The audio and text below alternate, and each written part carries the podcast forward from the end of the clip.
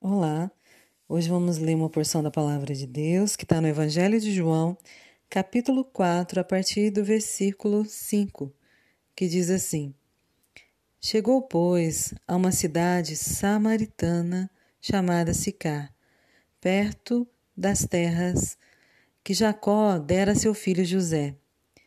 Estava ali a fonte de Jacó. Cansado da viagem, assentara-se Jesus junto à fonte, por volta da hora sexta. Nisto veio uma mulher samaritana tirar água. Disse-lhe Jesus: Dá-me de beber. Pois seus discípulos tinham ido à cidade para comprar alimentos.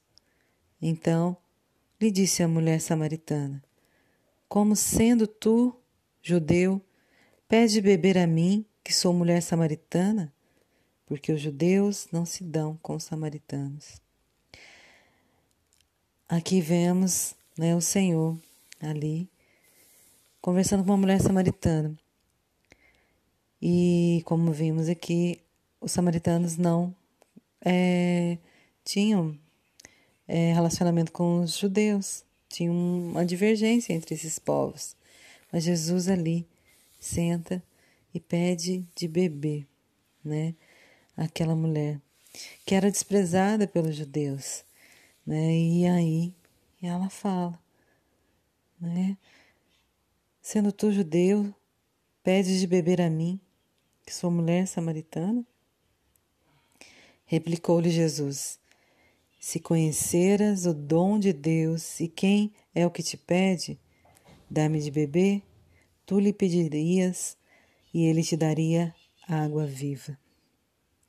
Então aqui o Senhor começa a falar com ela do poder dele, da graça e o dom de Deus, né, dessa água viva que ele veio trazer a nós.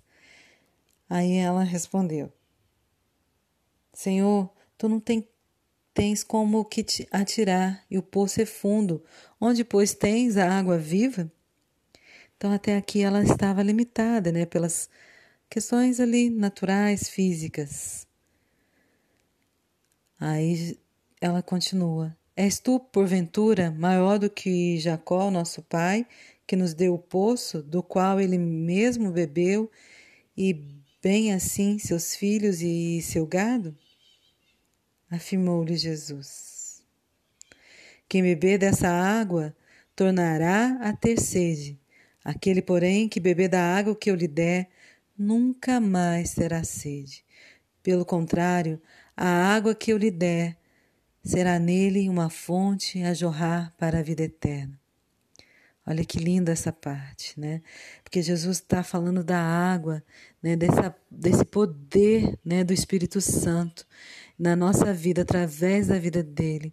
Então ele está falando desse beber realmente dessa graça, né, demonstrada pela obra que ele fez por nós na cruz, de realmente crer de todo o nosso coração, de saciar a sede da nossa alma, do nosso espírito, né, do nosso corpo ali, em comunhão com ele. Então ele mostra para ela que além de saciar a nossa sede, fala que vai nos dar também esse poder de sermos fonte a jorrar vida às outras pessoas, vida eterna. Então é maravilhoso demais ver né, o Senhor aqui conversando com essa mulher, que podemos ver os olhos dela sendo abertos pelo próprio Senhor ali, se revelando a ela com amor, com graça.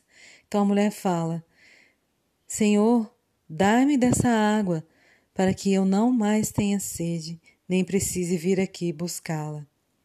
Disse-lhe Jesus: Vai, chama teu marido e vem cá.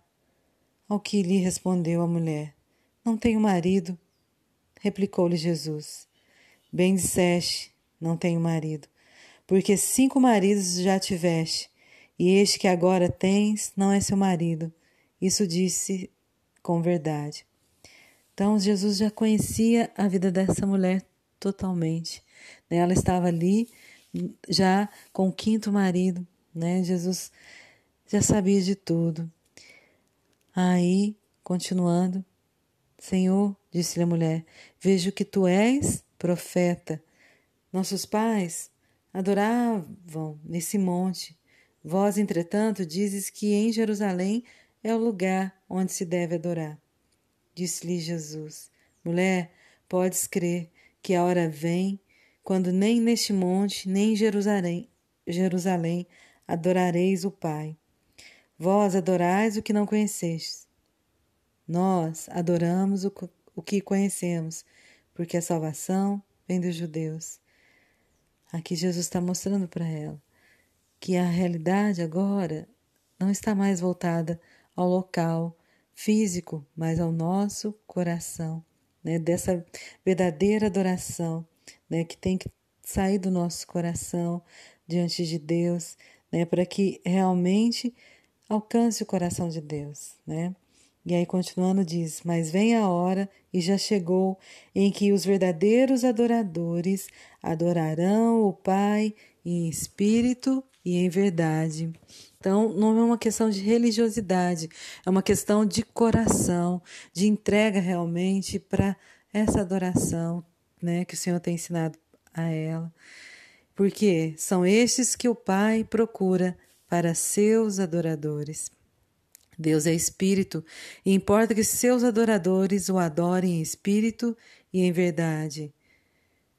Aí a mulher responde: Eu sei, respondeu a mulher, que há de vir o Messias, chamado Cristo.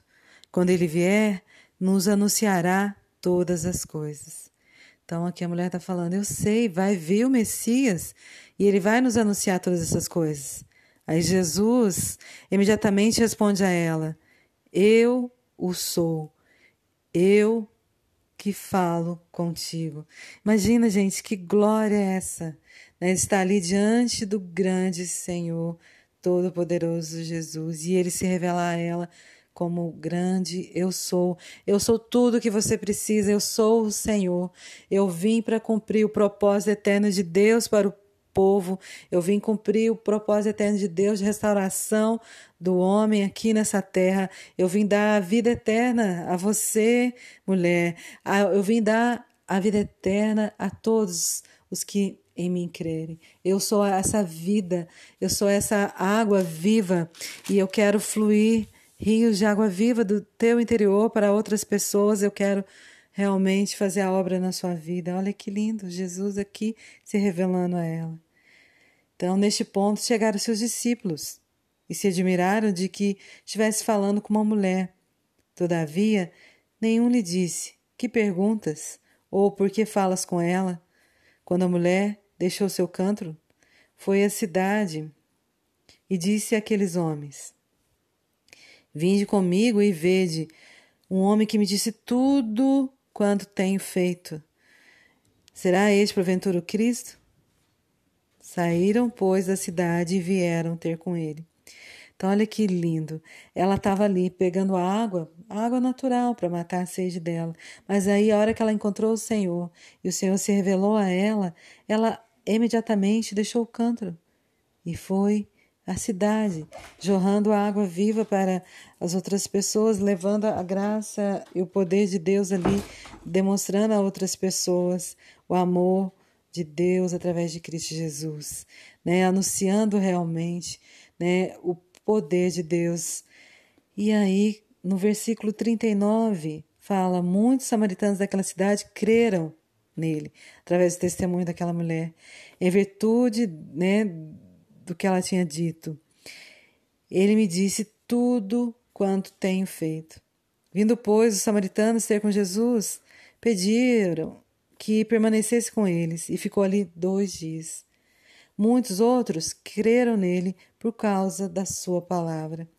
E diziam à mulher: Já agora não é pelo que disseste que nós cremos, mas porque nós mesmos temos ouvido e sabemos que este é verdadeiramente o Salvador do mundo. Então, é muito rico isso, porque vemos aqui aquela mulher que estava ali, né, samaritana, desprezada pelos judeus, mas pela graça de Deus foi alcançada pelo amor e misericórdia de Jesus. E Jesus se revelou a ela, né? E ela pôde realmente saciar sua sede da sua alma, do seu espírito, e pôde ter um encontro com Jesus, pôde ter realmente essa transformação de vida. E ela não ficou com aquilo só para ela, ela saiu anunciando ali para os seus. E aí ela saiu divulgando e muitos creram devido ao testemunho dela. Então isso fala muito também né, do, da importância do nosso testemunho diante de Deus e dos homens, como que é importante a gente buscar essa graça, essa misericórdia de Deus, para que a gente realmente tenha a nossa alma saciada, tenha nossa nosso espírito, nosso corpo alimentado pelo poder, graça e misericórdia de Deus através de Cristo, mas também que a gente possa levar né, esse amor, essa graça para as outras pessoas, né? E é rico demais poder ver, né, que muitos também, devido essa graça estar estendida ali, muitos creram porque buscaram o Senhor. Então hoje é o dia né, que possamos realmente nos dedicar a buscar essa graça, de termos realmente a revelação de quem é esse grande eu sou, de quem é esse grande Senhor que veio e se fez carne e habitou entre nós e se entregou na cruz e ressuscitou para nos dar a vida, para nos dar restauração, para nos dar remissão, para nos dar todo o seu cuidado e o seu preparar né, para a nossa caminhada aqui e para toda a eternidade. Que Deus nos abençoe.